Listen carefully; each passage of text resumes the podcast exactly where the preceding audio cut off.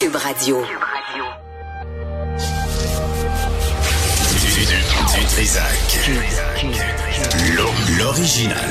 Radio. Du Trisac. Votre plaisir coupable. Cube Radio. Bonjour tout le monde, Euh, on est on est bien euh, jeudi le 16 novembre 2023. J'espère que vous allez bien. Vers 13 ans, on aura les propriétaires qui réagissent aux augmentations de taxes parce que là le décès de Carl Tremblay évidemment ébranle le- tout le Québec. Euh, le chanteur des Cowboys fringants, mais il, reste la- l'actualité au cou, tu sais, courante au quotidien qui continue. Et euh, hier, c'était le budget à la ville de Montréal. Puis les propriétaires, augmentation de 5% des taxes plus 4,1% l'an passé, plus l'année d'avant, plus l'autre d'avant. À un moment donné, tout le monde est poigné à gorge. Fait qu'on va parler aux propriétaires. Puis à midi, on aura aussi euh, porte-parole de Utile. C'est un regroupement pour le logement euh, social des, euh, des étudiants. Puis il y a l'île l'îlot voyageur ici, là, où ça traîne depuis 2005. 2005, c'est pas, pas 2005. Puis en 2013, il était censé relancer tout ça. Ça a coûté plus de 300 millions, mal géré selon la vérificatrice générale par l'UCAM. Et là, aujourd'hui, il y en a une partie qui, qui fonctionne, il y en a une partie qui est encore vacante. Devinez laquelle? Celle qui appartient à la ville de Montréal. Celle qui est toujours bien gérée par l'administration de Valérie Plante, c'est son arrondissement, soit dit en passant. Euh, je déménage demain, là, je serai pas à l'émission demain, là, puis on est dans les boîtes, puis il y a des déménageurs qui arrivent à 8 heures, puis on stresse, puis on gère, puis je disais, hey, euh, on va penser à Ken Pereira, lui, il va venir, euh, fois tu viens de faire des boîtes, là, là t'es en retard, t'arrives à la dernière minute, tous les gars de la construction, vous faites tout pareil, hein. Ouais. Ben moi, qu'est-ce que je vais faire? Je vais aller réglementer les gars qui ont des qui montent des boîtes. Ah, tout est officiel. Ah oui, est-ce que j'ai le droit de faire des boîtes, moi? Euh, à ce moment, c'est flou, mais oui, t'as le droit encore de le faire. non, mais euh, je veux pas me faire pincer bon, les- si j'envoie des gars de la CCQ là, peut-être ils vont trouver une raison Ah pour oui, dire que t'as pas le droit de faire mettre boîtes. à Ça dépend qu'est-ce que tu mets dans la boîte. Ah, ah oui, hein? Ouais, ouais. Puis si, si je répare des affaires dans ma maison, est-ce que je J'irai pas là, moi. permis? Ah, ok. J'irai pas là. Il y a euh, Ken Pereira, euh, ex-syndicaliste de la FTQ, et témoin vedette aussi avec Lino Zambito euh, de la commission Charbonneau. Euh, Ken, bonjour. Bonjour. Je peux te reprendre toi avant? Oui. Je suis toujours un syndicaliste. Toujours? Ouais, moi je suis syndicaliste. Pas parce que j'ai dénoncé. Oui, mais je suis pas ex-syndicaliste. Je suis syndicaliste. Encore un syndicaliste. C'est ça. OK, c'est noté. Il y a beaucoup de personnes. Ken est encore syndicaliste. Oui, On le exactement. présente pas comme ex. non, c'est ça. Es-tu ex de quelque chose? Euh, oui, oui, oui, définitivement. je veux pas le savoir. Euh, je, je lisais la nouvelle, euh, Ken, c'est la ruée vers les formations accélérées payées en construction. On parle de 30 000 demandes d'admission déposées jusqu'à maintenant. Euh, la période d'inscription est pas encore terminée. Est-ce qu'à tes yeux, c'est une bonne nouvelle pour le monde de la construction? c'est la ruée vers la déréglementation. Qu'est-ce que tu veux dire? Les pas de cartes pour les métiers dans l'industrie de la construction. Mais là, on va avoir des formations accélérées. Qu'est-ce que ça veut dire une forma- formation accélérée? Ben, ça, en on va prendre le cours, puis on, à la place de prendre six mois, un an pour le faire, on va le faire en dedans de trois ans pour mettre le monde, ces chantiers. Ça, cette idée-là, tu, tu peux dire, ouais, ça a de l'allure. Moi, si tu me le permets, je vais juste te donner des chiffres. Il y a 200 000, 196 000 travailleurs dans l'industrie de la construction avec des cartes de compétences ici au Québec, gérés par la CCQ, la Commission de la construction. Ils travaillent en moyenne 1200 heures par année. Ça fait 30 heures, 30 semaines par année. Où est la pénurie? Ça, c'est la première question. Moi, j'aimerais ça que quelqu'un me l'explique. Je le sais qu'il y a du monde plus âgé, je le sais qu'il y a certains apprentis, mais on a ça. Là, qu'est-ce qu'on fait? À cause de la loi R20, c'est la machine de production, je, je peux aller en, en détail là-dessus, mais plus important, c'est qu'on dit au monde, écoutez, on a besoin de mettre plus de gens, c'est euh, c'est dans l'industrie de la construction parce qu'il y a une pénurie. On choisit charpentier menuisier, opérateur d'appel, fer-plantier, frigoriste, électricien et plombier. C'est les, les Les métiers plus métiers. particuliers qui poussent. Ouais. J'ai aucun problème encore. C'est leur vision. Vous, euh, Benoît, moi, puis tout le monde ici à Cube qui regarde, là, tous les jours tu passes dans la rue, la génie civile, la voirie, c'est quoi si tu vois la pénurie, tu dis ça doit être dans les rues? On n'avance pas ces métiers-là? Est-ce qu'il y a des faire plan... Qui, qui a décidé qu'on allait privilégier les métiers que tu as nommés C'est et le pas gouvernement. C'est le gouvernement. mais, mais effectivement, tu, il ouvre un chantier, il le laisse traîner, il est désert, il est pas réglé. Écoute, je suis tanné même de m'entendre dire ça. Tout à fait. Mais la, ch- la réalité ne change pas. là. Non, elle va pas changer. Puis, tu sais, euh, l'exemple des hôpitaux, ils disent, Oh, on n'a pas assez de docteurs, on a plein de blocs opératoires, mais on n'a pas assez de docteurs. Tu ils disent ça, puis ils disent, ah, c'est pour ça qu'on peut pas faire plus d'opérations, parce qu'on n'a pas assez de, de, docteurs pour fournir les blocs. C'est la même chose dans l'industrie de la construction. On n'a pas assez d'entreprises, qui sont capables de prendre ces gens-là à long terme. Et qu'est-ce que ça va faire? Parce que je l'ai déjà vécu, c'est que Benoît Ken, on prend un cours accéléré. On s'en va prendre le cours. On est payé pendant le cours. C'est- tout est beau, fantastique, on s'en va. Et là, on, a notre carte temporaire, puis on s'en va travailler ces chantiers. Qu'est-ce qui arrive quand j'arrive sur le chantier avec ma carte temporaire? Ben, premièrement, là, maintenant, c'est la CCQ qui te place. C'est l'entreprise qui veut des surplus, ça appelle la CCQ, puis elle dit, écoute, j'ai besoin de quatre gars. Et les autres, ils ont droit de gérance. Ça, Ils disent, OK, je t'envoie Benoît, puis Ken. Les deux sont dans la région, sont nouveaux. Ah, je veux rien savoir de Benoît, il a toujours eu d'accident de travail, il a mal au dos, je veux rien savoir, puis Pereira, je veux même pas le voir. C'est c'est Ouais. de même ça marche. Ils engagent du monde, et ils ont le droit, c'est la... OK, le mais, droit de ma- gérer. mais disons qu'ils ils nous acceptent. là. Oui. On arrive sur le chantier. Qu'est-ce qu'on se fait dire? on se fait dire par le, le gars qui est en place. Si tu es dans l'industriel, parce qu'il y a des secteurs Il y a résidentiel. résidentiel, génie Ouais. civil, résidentiel, commercial, l'eau. Si, disons, t'es plombier, que le dit, mais t'es plombier dans l'industriel, dans les raffineries, si t'es pas international, tu rentres pas. Ça, ça c'est un Qu'est-ce autre... que tu veux mo- dire international? CPQMC, Conseil provincial des métiers de la construction du Québec. Ok. Ça, C'est c'est l'FTQ, Conseil provincial. CSN, CSD. Hey, vous êtes une gang là-dedans. Tout à fait, tout à fait. On est tout, on, on s'est tous divisés pour mieux régner. Oui. Un vieux concept, ça. Oui. OK, fait que, euh, mais si j'ai ma carte temporaire, Tu as le droit de travailler. OK, mais, mais j'ai le droit de travailler, mais est-ce qu'on va me faire travailler? Ben c'est là la question à 100 pièces là. On a 1200 heures en moyenne par travailleur. C'est des quand on dit au monde au, au commun mortel, il y a une pénurie, il y a pas y a pas d'ouvrage pour ça. Explique-moi pourquoi ils sont pas rendus à 2000 heures par par année. Ils travaillent pas assez, là. Ben, c'est ça. C'est juste une grande quantité, une petite quantité qui travaille énormément. Et les autres ne travaillent pas, et c'est pour ça que la moyenne a descend. Ça donne un choix. C'est là, qu'est-ce qu'on a? C'est qu'on a une loi qui va mettre, euh, c'est un gouvernement qui va mettre une en place des directives pour inonder le marché. Le marché va être là et moi, je veux travailler. J'ai ma carte de compétence, j'ai pris le cours, je veux travailler.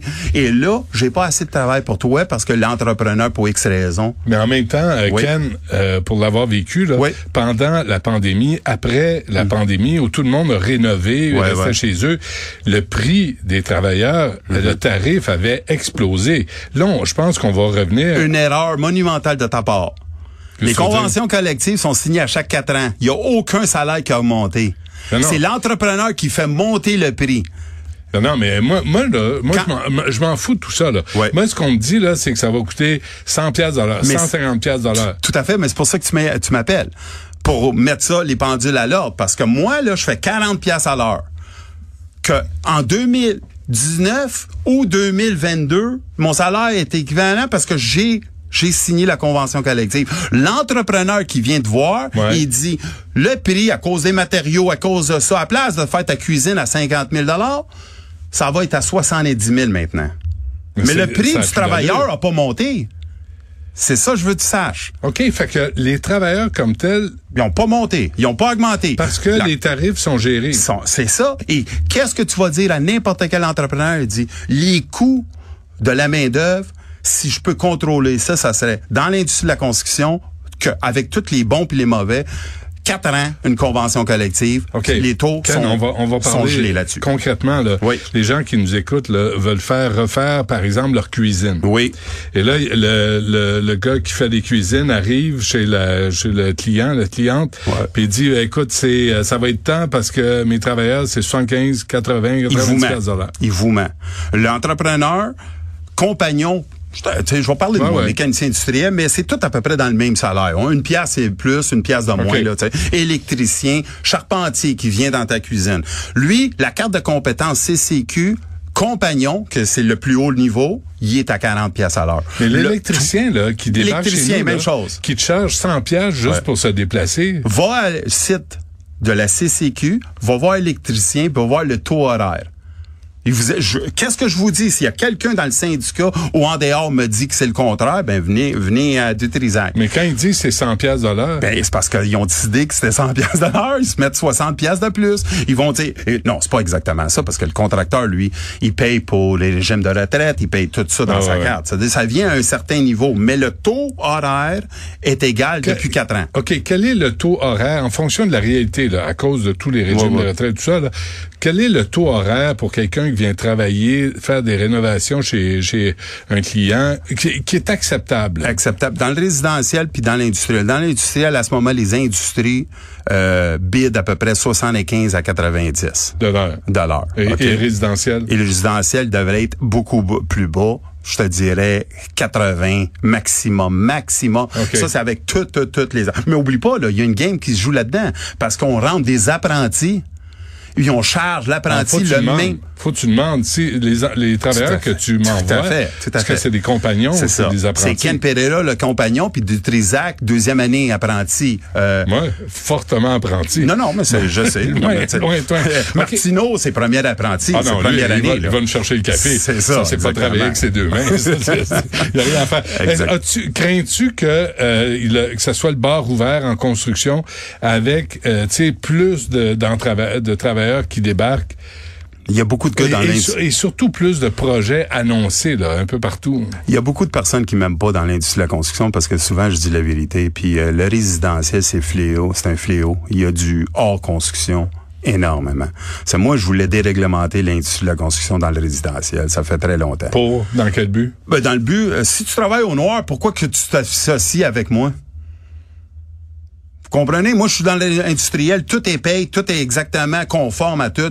Santé, sécurité, n'importe quoi. Dans le résidentiel, c'est du n'importe quoi. Un euh, vous allez avoir des entrepreneurs qui vont venir faire de la peinture chez toi, puis ils vont te charger à 40 pièces, puis l'autre, ils vont te charger à 125 pièces. Ouais. C'est quoi la différence? Comment, comment tu peux avoir une si grande différence? Non, mais toi, tu le sais pas. Je le sais, là, ça. Non, mais je- je sais. Là, tu dis celui à 120, c'est parce qu'il roule, puis il va vite, puis il Il travaille y a bien. il y a- il y a une- il est enregistré RBQ en plus, parce Ouais. qu'ils sont tous enregistrés en BRQ, mais tu sais, c'est épouvantable. Ah oui? Oui. Mais, mais en même temps, il y en a des bons là, qui travaillent. Là. Il Et je vais du- jamais dénigrer l'industrie de la construction. Il y a énormément de compétents, énormément. Mais c'est comme en Comment tu politique. fais pour euh, spotter un, un coin-coin, là, un snowro?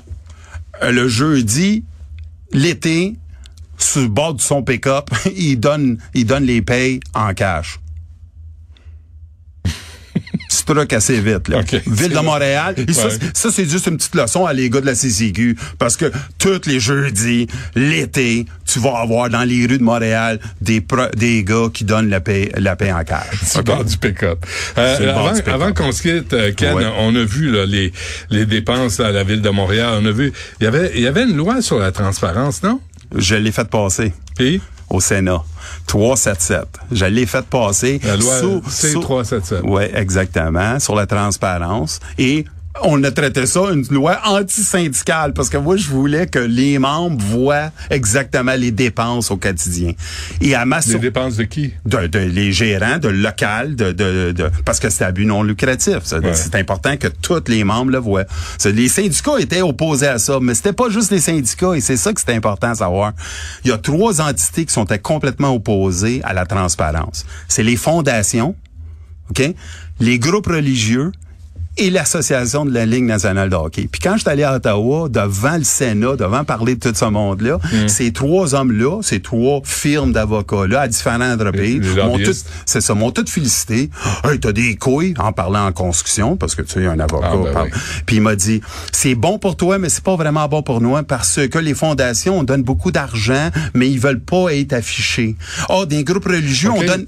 Ouais. On donne énormément d'argent, mais on veut pas qu'ils soient affichés parce qu'ils ils disent c'est pas bon pour leur business, ils sont catholiques ou musulmans aussi. Et les lignes nationales de hockey, les autres, ils m'ont dit c'est pas bon pour nous. Et Qu'est-ce que j'ai découvert? C'est qu'il y a des dérivés, des produits dérivés qui vont au salaire des joueurs de hockey. C'est-à-dire, le joueur de hockey fait 10 millions de dollars, mais peut-être fait 2 millions l'association de plus. Ils veulent pas que le monde le chandails, avec... euh, Whatever, exactement. Ah oui. Ça, donc, la transparence, c'était quoi le but de ce- cette loi-là? La transparence, c'est, c'est le but, c'est facile. C'est bon pour Ken, mais pas bon pour Benoît.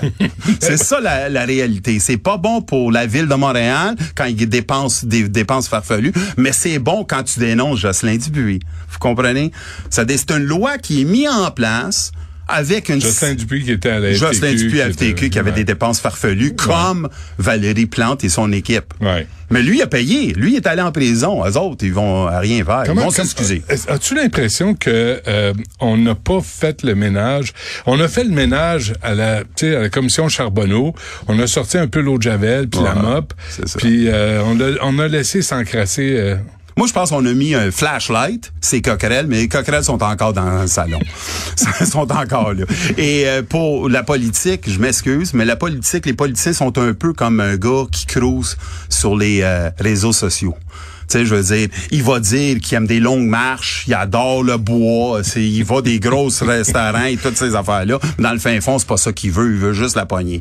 C'est la même chose en politique. C'est la même chose en politique. Ils vous disent tout des menteries au commencement pour que tu l'entendes et tout ça, mais dans le fin fond, c'est des Mais menteurs. t'es cynique. euh, Je- au cube, oui, je suis très cynique, mais c'est avec l'âge. Mais t'as, mais plus confiance. euh, Zéro. En politique. Zéro, je m'excuse. Je les ai tellement rencontrés. J'ai rencontré des ministres, j'ai rencontré des Mais députés. là, tout le monde dit euh, Pereira est devenu complotiste, là, il est devenu un, Mais ça- ça, c'est un journaliste. craqué, Maxime Bernier, euh, tu sais. Ben, premièrement, oh, j'étais pas complétiste quand la CAQ m'a donné Saint-Jérôme. C'est-tu drôle? Hmm. La CAQ, là, Ja- Jacques Duchesneau, il m'a donné. Moi, je suis pas complotiste puis pas pantoute. Il y a du monde qui ont fait. J'ai fait un show sur des maudites lunes, sur la Lune puis sur l'Antarctique. Puis on dit, hey, Ken, il croit dans les extraterrestres là-dessus, tu sais. Et, et crois-tu? Ben non. Ben, Ah, ok. je crois, je crois, je crois dans beaucoup d'affaires pas, pas, euh, pas euh, non, mais pas, pas, pas conventionnel, euh, non explicable. Tu sais, je veux dire, on n'est pas les seuls sur la planète. Mais je crois pas dans le petit bonhomme vert, là. Tu sais, je veux dire, tu sais, on va. OK, ben, euh, revenons là. Oui, en 2014, il y a eu euh, une conférence à Montréal là, Ouais. sur Transparency International, mais on est rendu en 2023. Qu'est-ce qu'il en reste de tout ça? Ben, je vais te montrer l'hypocrisie de l'élite. En 2014, je suis tenu. Je suis, je suis pas un complotiste, je, suis une coqueluche. Oh, t'es avec Alain Gravel, Oui, oui, oui, le grand Alain. Le grand Alain. Ah Ouais. OK, je vais pas aller plus loin que ça. Mais, mais qu'est-ce que j'arrive, c'est qu'on me demande pour être speaker, pour parler devant ça, devant tout ce monde-là, avec Qui le chat. Le, le chat- oh, tout, tout, tout des, tout, des, euh, tout du monde de la transparence, des ingénieurs, des firmes d'avocats, des firmes de comptables. Tout, tout est là pour dire qu'est-ce qu'on peut faire pour améliorer le sort de nos entreprises. Parce que où il y a de l'homme, il y a de l'hommerie. C'était toujours la même affaire. C'est moi, j'ai dit, la première affaire qu'on va faire, c'est couper l'hypocrisie. Puis après, il m'a dit, comment qu'on peut faire? Ben, en 2014, Transparency Canada m'invite moi comme porte-parole puis speaker pour venir parler ici. C'est cette soirée-là avec tous les petits déjeuners et tout ça sont subventionnés par qui? Par SNC Lavalin qui est dans le milieu de la corruption et la anti-transparence avec la Libye, avec Kadhafi ah, et tout ouais, ça. ouais. C'est des c'est là où on doit se regarder dans le miroir. C'est des hypocrites, c'est des menteurs. Et ils s'en contrebalancent parce que c'est pas leur argent.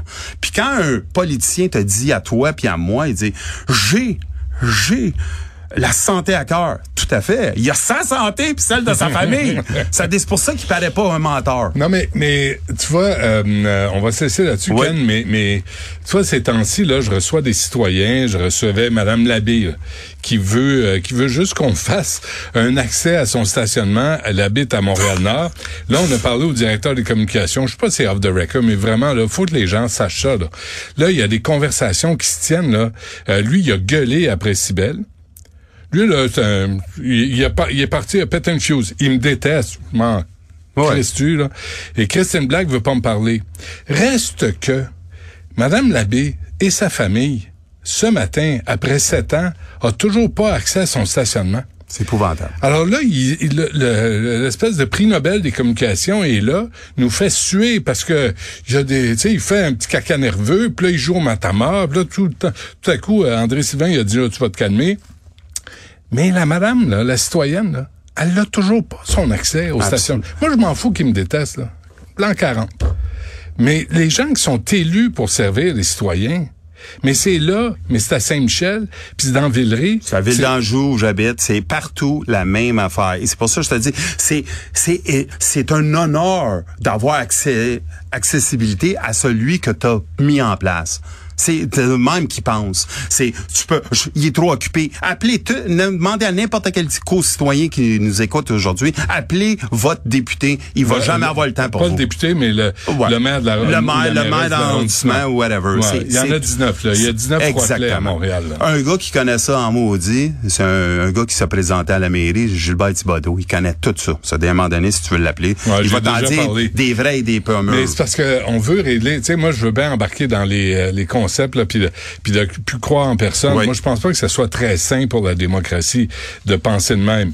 Tu veux que ça marche. Tu veux, non, mais tu veux T'as des t'as services. absolument raison. Je t'arrive pas d'en face, là. C'est, c'est juste, Non, mais- on, dit qu'on veut arrêter le travail au noir. Il y a 8 milli- 8 trillions de dollars dans les paradis fiscaux. Ah ouais. Tu comprends-tu? Toi, si tu travailles au noir, tu prends ton marteau puis tu vas faire quelque chose, on va venir te donner une amende de 1000 piastres. Et souvent, c'est l'entrepreneur du chum qui vient te le donner Ah pour ouais. que tu perds le contrat pour que l'autre le pogne. Ou c'est l'ancien premier ministre du Canada Oui. qui vend sa compagnie à son fils. Exactement. Pour un sou, Canadian puis de- Steam Line. Ouais, Puis c'est lui qui a fait exploser les paradis fiscaux au Barbade, au Barbade et tout ça. C'est-à-dire, c'est dur et c'est pour ça que je suis un peu cynique et je ne crois plus vraiment dans le système parce que le système m'a trahi tellement de fois. Là, là, tout le monde vient de lâcher sa job. Là. Tout le monde vient de dire de la merde. Moi, je suis tanné. Ben, Je suis c'est- tanné. tu veux que je te dise quelque chose? Pourquoi qu'il y a tellement de personnes qui, qui lâchent? Une de ces raisons, C'est cette affaire de pas d'avoir d'espoir, de plus être capable de, de, de se fier à quelqu'un. Puis de servir un employeur. Tout à fait. Puis de te faire sacrer dehors après 10 ans ou 15 ans. Oui. Comme un malpropre. Oui. Tu sais, parce que tu t'entends plus avec, là, mais Ouais. mais il y en a. Moi, mon père a travaillé pour un bon keb, là, un bon keb, pendant 25 ans, qu'il Ouais. l'a exploité. Mon frère, un de mes frères est sorti du cégep, puis mon père s'est rendu compte qu'il faisait le même salaire que lui. C'est épouvantable. Après 25 ans. Tout à fait. Et quand mon père est parti, compagnie de, il vendait du bois, mon père. Il achetait et vendait du bois. Ils ont fermé. Ouais. Parce que c'est lui qui vendait. C'est lui qui tenait à bout de bras cette entreprise-là. Un bon Québécois, là. Pure Ah oui. laine, là. Ken. Exactement. Pas un Pereira, là. Pas, pas de Mais je sais qu'est-ce que tu veux dire. Tu sais, mais qui a, Exactement. qui a exploité mon père comme ça. Fait que les jeunes, là, qui s'investissent plus dans des compagnies, Mm. je les comprends un peu. Ben, il nous ment. Il dit, hey, c'est un, si tu travailles bien, tu as un avenir avec nous. Deux ans plus tard, Plus McKinsey Group les a appelés puis ils Ah sont oui. envoyés en Chine ou en ça. Inde ou comme ça. Et après, ils disent le libre-échange. Le Mm. libre-échange, pense à ça. C'est, c'est épouvantable, le libre-échange. On fait des ententes avec des dictateurs des pays. Le Mexique, là, 100% des politiciens sont achetés Par les cartels. par les cartels. Ben oui. Puis nous autres, on, à Radio-Canada, les trois amigos, les trois amigos, ça crie ça haut et fort comme si... C'est épouvantable. Bon, je, je, euh, regarde, je, merci de Ça, m'avoir, mais... ça- ça fait du bien? Oui, oui, ça fait du bien. Ah, c'est de ben, la ok. thérapie. Trisac, c'est de la thérapie. Ouais, ouais. Tu, tu, viendras t'étendre sur mon canapé. Merci. Je t'envoie une facture, ce sera pas long. Thank you very much. Merci, euh, Ken Pereira. Merci à toi. Puis, euh, puis voyons ce que ça va faire là, pour le monde de la construction, d'avoir autant de jeunes euh, qui débarquent là avec des cartes temporaires. J'espère que les gens... J'espère qu'ils sont capables de les faire travailler, mais c'est pas ça. C'est vers la déréglementation. Parfait. Merci. À la prochaine.